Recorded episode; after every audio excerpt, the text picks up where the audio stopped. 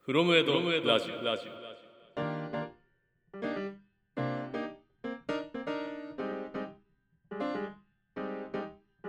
オ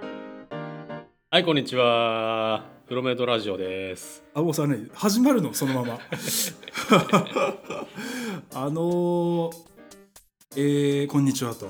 なんだっけこんにちは これいつも忘れるんだけどこんにちはこんばんはおはようございますフロメドラジオのお時間です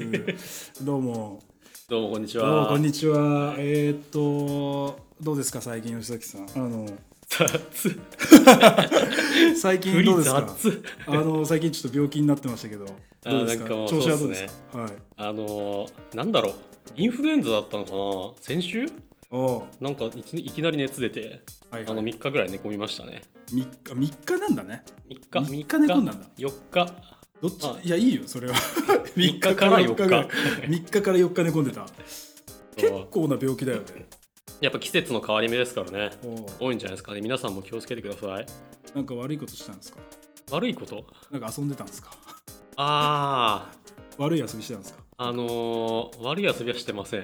基本的にいいことしかしないタイプの人間なのでまあしてても言えないよね もう配信配信されちゃうからここカットするつもりないからちょっとねなるなるほあんどまり大声では言えない言えないですね、まあいろいろ言えないことはいろいろしてます言えねないなる言えそうなるほどそれはねしてますよなるほど人間ねですから、まあ僕は最近はあれだな病気は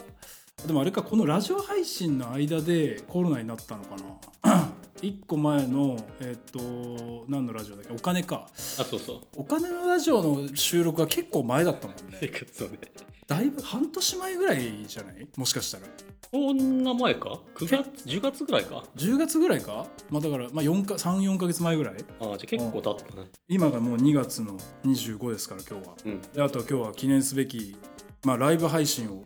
しようとしているというねいや初のプロメイドラジオ史上初のいやそうライブ配信ということですねいやそうなんですよあれちょっと待ってあれその前にあれ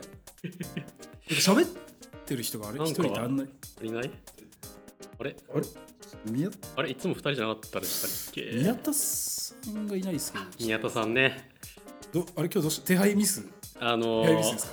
残念ながらですねはい宮田さんが今回は参加していただけないというあことになりまししたたまあだからあれだよね今回はちょっとあのデンマーク少なめっていうまあないむしろない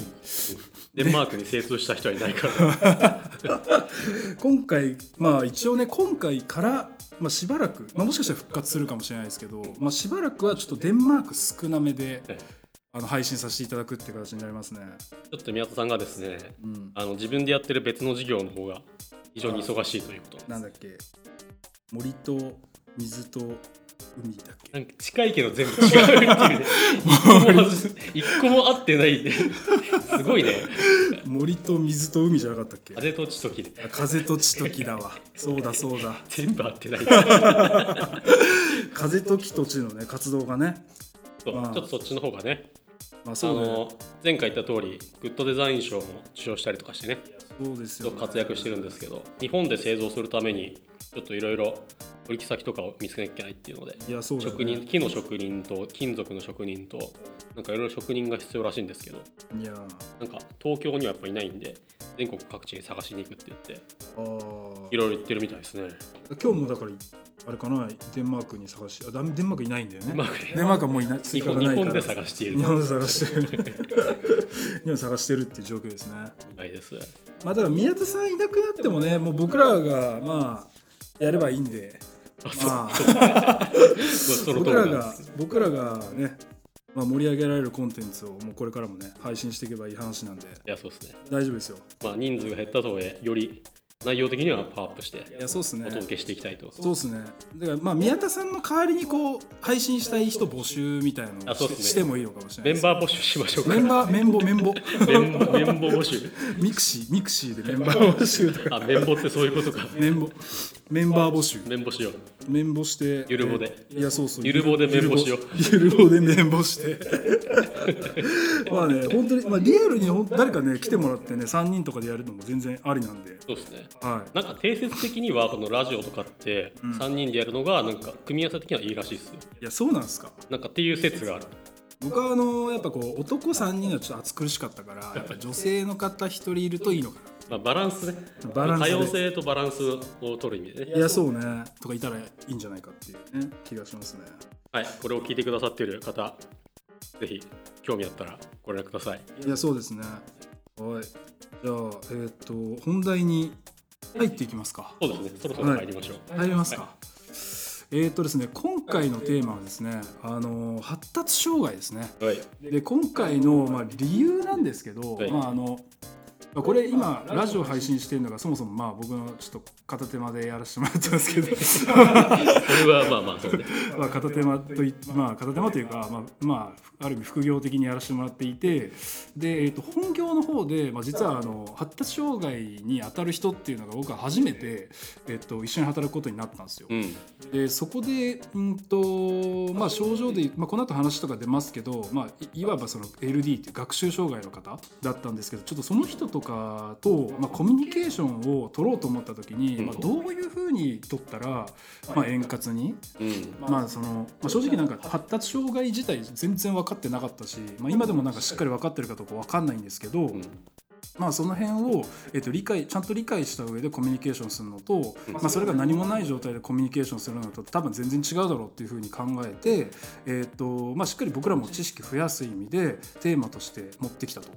で実際に、えっと仕事現場で、えっと働くってなった時に、まあ、どういうアプローチした方がいいとか、まあ、そもそも発達障害の基礎知識としてこういうものがあったんですよとか、はいまあ、僕らの理解ベースなんですけどね あの専門家ではないのでなんか間違ったこと言ってたらちょっと訂正してもらえるとありがたいんですけど、えー、とご説明していて、えーご説明というか、まあ、ラジオで配信させてもらえばいいかなと思ってます。はいはい、まあ、あれですよね結構その日常的に発達障害に関するキーワードってうん耳にしてたりするんですよね。うん、あそうのうなんだん、やっぱりなんだ ADHD とか、ああまあ、さっきの学習障害とか LD ね、 LD とかね、うんうんあとグレーゾーンとか最近よく聞きますけどグレーゾーンね、なんか発達障害に関するそのキーワードみたいなのって結構耳にすることが確かに私もあってうんなんですけどあのちゃんと調べたことがないというかちゃんと学んだことはうんないんですよね。うんなんでまあどうそういう人たちとどういうふうに接したらいいかみたいなのって、うん、まあやっぱ学校で教わるものでもないしまあねなかなかやっぱ意識して勉強しないとまあ分かんないものっていうああなんか学校って意味だと小学校か中学校の時にこう仲良し学級みたいのが知ってる仲良し学級仲良し学級っていうのがうちの学校にあったんですよえそこが、まあ、今思うと多分その障害を持った人たちのん学,、学級というかなん教室みたいのがあったっぽいその普通の1年の1組2組3組みたいな中の、えー、とくくりに入らない、まあ、仲良し学級っていうのがああってー特別支援学級みたいなのみがたいのがそうあって、そうそうそうそこのクラスにいた人たちっていうのが、まあ、まさにそうなんだろうなって今だと思いますって感えじ、ーまあ、そういうのがある確かにクラスもありますねうん私が行った学校は別になかったんですけどでもあのークラスの中に行った気がするななんかそういうちょっと障害を患ってる障害を持ってる人、クラスの中にいたのうん、なんか普通に一緒に勉強してましたねへえー、なんか、うん、ちょっとなんかその教科書わかんないところとか読めないところがあったりとかみたいなのはうんなんかあった気がするけど、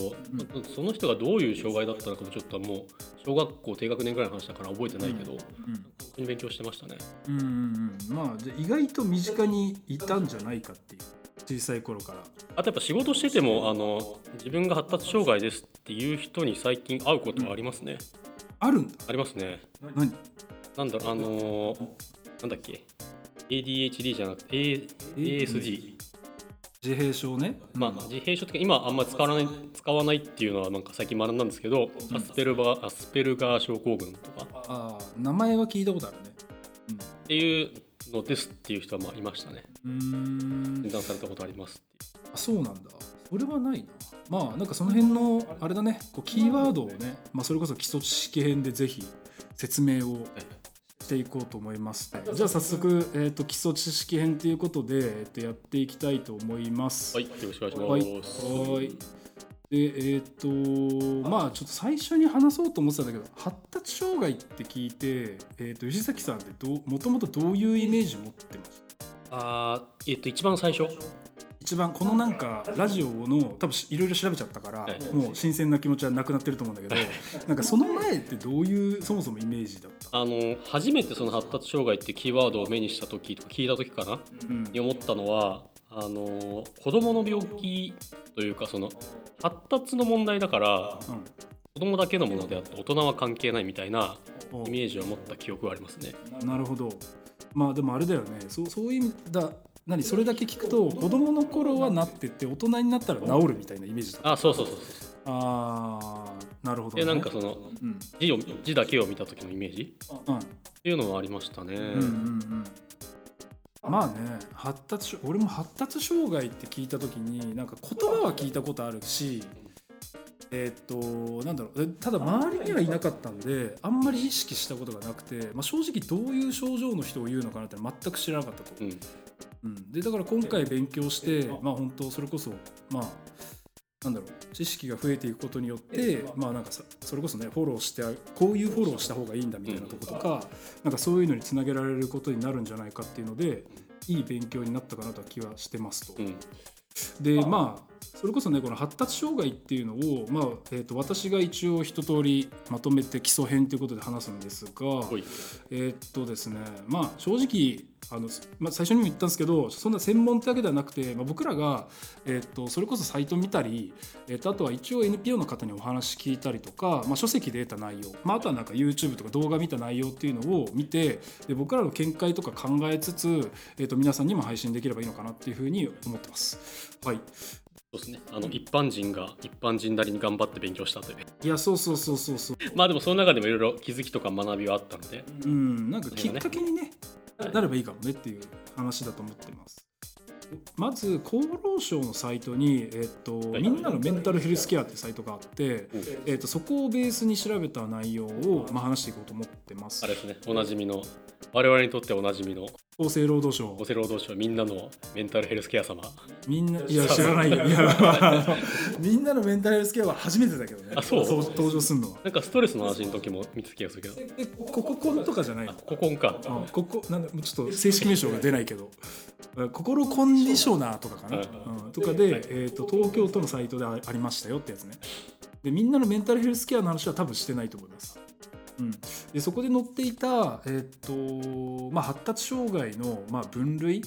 ていうのが5つ症例として載ってましたと、うんで一応まず読み上げると、まあ、さっきからちょっと話出てますけど ASD っていう、はいまあ、自閉症スペクトラム症っていうものと,、はいえー、とあとは、えー、と ADHD ですね、はいまあ、これ注意欠如とか多動症とかって言ったりしますであとは話出てました LD、まあ、は学習障害ですね、はいで他に、えー、と喫音症っていうものとあとはまあチック症っていう、えー、と5つがまずそもそも取り上げられてましたと深掘っていこうとしてるのは、えー、と ASD と ADHD と ALD になると思います ASD ですねの話をしますと、まあ、まずちょっと前提として、えー、と発達最初のちょっと吉崎さん話してたあのあれだねこう発達障害ってどういうイメージって話の中の、えー、とこある意味答えを言ってたけど子供の時に、えーはもうすでになっていて、まあ、生まれた時になっていて、えー、と生活する中で見えてくるって感じですね。で自閉スペクトラム症があって、まあ、ASD ですねといわゆるがありますこれはどういう症状かっていうとまああの端的に言うとちょっと人とコミュニケーションするのが、まあ、ちょっと苦手っていう風な話かなと思いますと。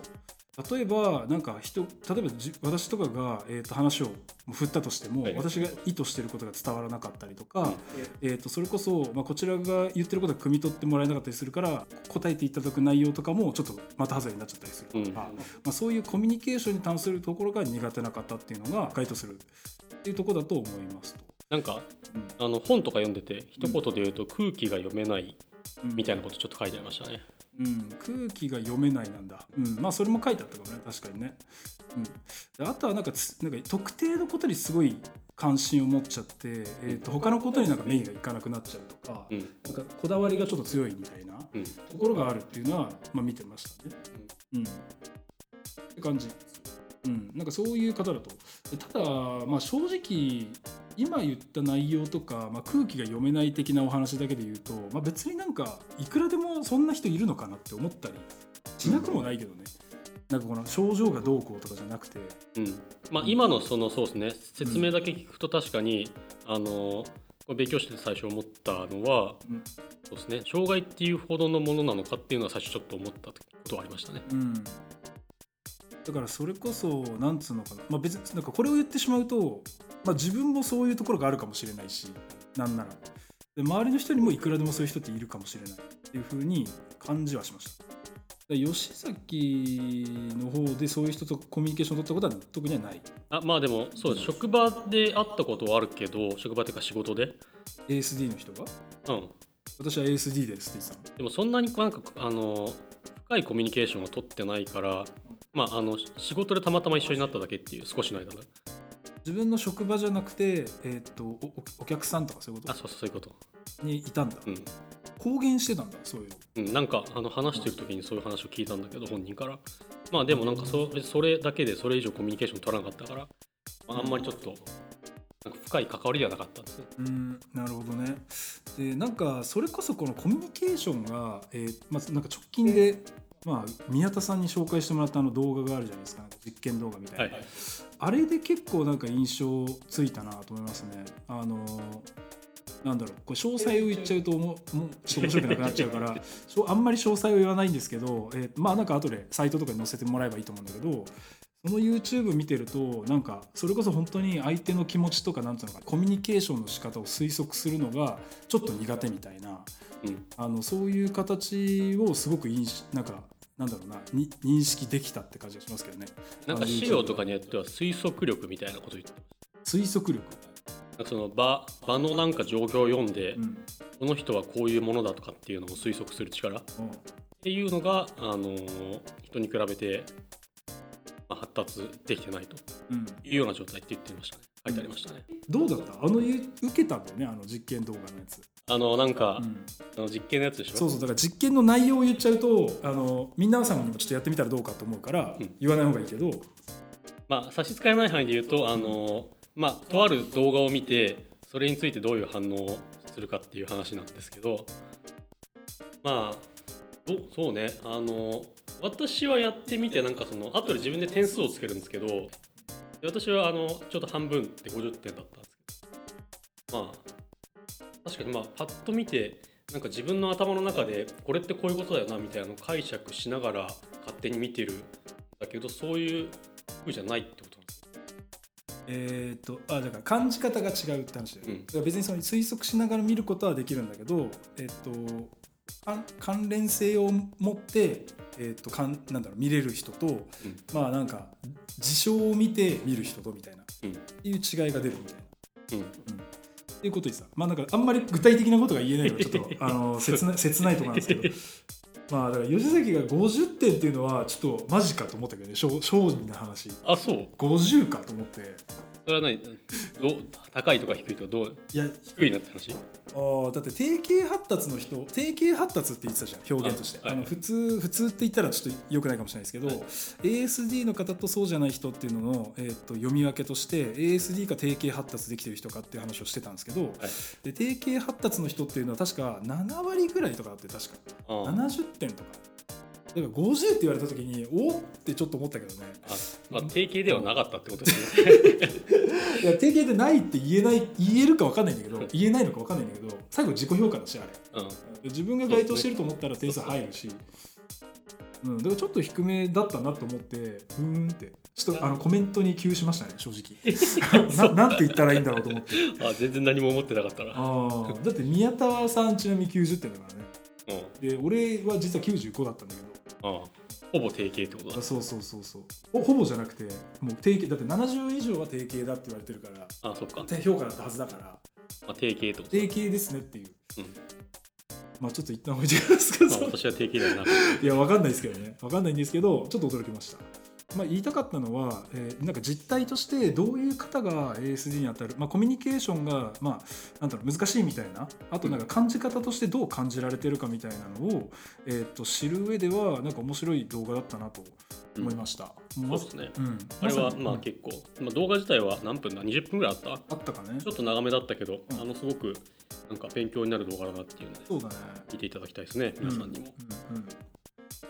て思いましたあとはあれだな、えーっとしょうちょっと説明できてなかったですけどあの感覚が過敏になってしまう人とかもいるらしうく、んまあ、音とかあとあの衣服の感触とかうんがもう嫌ですごいストレスに感じちゃって、まあ、例えば音がストレスに感じる人だったらもうちょっと外出れなくなるとかうんなんかそういう人たちもいるみたいですね。うんこれはあれですよねその NPO の方から話を聞いた時に言うんってましたねうん、感覚過敏とかって話を、まあうんあのネットとか見ても全然出てるんだけど、いやーなんかその外のなんかなんだ車が走る音とかうんうん、なんかその人の声とか、うんそういうの全部含めて買い物に行けないぐらいそういうのが気になっちゃうっていいうやそうそうそう本当に外出られないっていう、まあ、それは本当に生活に支障が出るですよねしんどいよね普通に生活はできないまあだから耳栓するとかになっちゃうよねあそうね多分ね音がきついなら耳栓で、うんうんまあ、あとは音楽聴くとかでもいいのかなちょっとわかんないけど、うん、衣服がっていうとね、まあ、着れるものが限られちゃうとかってことあそうねそうなってくるとあれだよねビジネスチャンスがあるんじゃないかなくもないなそういうことそういう人たち向けの衣服とかだったらさあ売ーれるんじゃないかとかちょっとわかんないよそれは何あの着ていることを感じさせないとかとか衣服みたいな、うんケバケバを感じにくいあの服みたいなとか、うんなんかユニクロとかが出したら 売れたりすんのかなみたいな肌触りのいい素材で、まあそうそうそうそう あ、それみんな欲しいんじゃないのいやそうそうそうそういやだからさそ う普通にみんなそうい欲しういやつで肌触りなんか肌触りに特化してめちゃめちゃいいですみたいな服ってそんなになくないいやあるでしょ売り出されちょなんつうの売り出し文句としてさ肌触りめちゃめちゃ良くて着てる感じしませんみたいななんか例えば うそんなのはないよなとん思なういかなあるあるよ何どこにあったユニクロあったユニクロにはないけど、うんと去年買ったボクサーパンツはうん履いてる感じがしないっていうキャッチコピーだ ったねどうでしたどうでした履いてる感じしないしなかった全裸全裸全裸しないんだあだからなんかそういいうやはい実際履いてるよ実際履いてるんだけどねうんうんうん履いてないぐらいの軽さ軽さあとフィ軽さッとトか感っていうかねあーなんかそういう服とかがねなんか売れるとよりいいのかな例えば、って感じだよねうんであれだねだからそれまあそういうなんていうんですかねそういう症状を持った人とかがいた中でじゃあ、えー、と仕事現場であのどう照らして考えた時になんかどういうコミュニケーションを取るべきなんだろうっていうところを考えると,、えー、とまあそれこそねコミュニケーションがちょっと難しかったりするからやっぱほうれん草がなんか難しいみたいなの書いてあったりとかあの書籍とかに載ってたんですけどまたなんか優先順位つけるのが難しかったりあとなんか感覚的なあの指示の仕方が良くないっていうあのそれこそなんか適当にやっといてみたいなノリでやっちゃうと、まあ良くないよねって話があったんですが、まあ、そもそも論であのほうれん草ができないんだったらほうれん草はできるような形のコミュニケーション方法を考えて、うんまあ、伝えるべきだなって気もするし、うんまあ、優先順位つけられないんだったらこっちでつけてあげるとかできるしあと適当にやっておいては正直なんか言語道断というかまあ普通にコミュニケ仕事やる上でやっちゃいけないやり方だろうなっていう気がしますけどねそもそも論で。これそうですよね、うんなんかそのあの ASD の人と働く、まあ、職場で接する場合どういうことを気をつけたらいいかみたいな、まあ、本読んだりしたじゃないですかうんあの書いてあることって大体まあ普通にこうマネジメントする側がきなんか当たり前のように気をつけるべきこといやそうそうそうがなんか割と書いてあるっていう感じでしたね、そうそうだからそのだからぜ全部やり方次第だと思って、まあ、そのそこに今読み上げたような内容は正直やり方次第というか、うん仕事の振り方次第みたいなところなのかなって思ったっていうか、ねうんうんあのそれこそねだからさっきも言ったけどねほうれん草の仕方はやりやすいようになんか工夫すればいいしうん優先順位は別につけて渡しはいいしあと適当にやっておいてはもうだからさっきも言ったけどあの言語道断で。まあ指示でも何でもないからねそれうんだからこうかあの話をして伝えるはいいしだからその後なんか文章にしてなんかさらに伝えるとかっていうのは、うん結構鉄則かなと思うんだけどね。あのなんていうか、えー、とつそれこそなんか理解が早い人とかそんなにしなくてもいいかもしれないけど、まあ、難しい人とかそういう方に関して言えば、まあ、丁寧にやりゃいいとい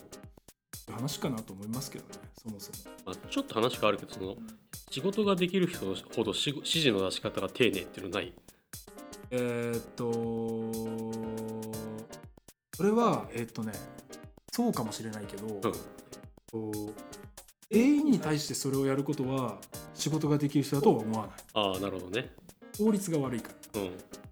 らそれは人を見て指示の出し方を変えるっていう方がいいと思うああまあだからあれだね相手の理解度に合わせて指示の出し方を変えられる人そうってそいうそうそうそその方が私はできる人だと思う、う、うん、だかうん、ら確かにそうだねうん、あうんでできる人だったらそれは適当な指示でもいいかもしれないけど、んまあ、あのこの人をしっかり、まあ、それこそ何マネージャーみたいな人になったら、うんまあ、人管理する人になったら、うんえっとそ人を使えなきゃいけなくて、うんで使う上でこの人はこうすればあの、まあ、使うっていう言い方もあんまりよくないかもしれないけど、まあよ使うってのはよくないねくないけど人人を動をかうすまっていうくねそうそう動かそうと思った時にはこの人はこういう人だから、まあ、こういう伝え方をしようとか、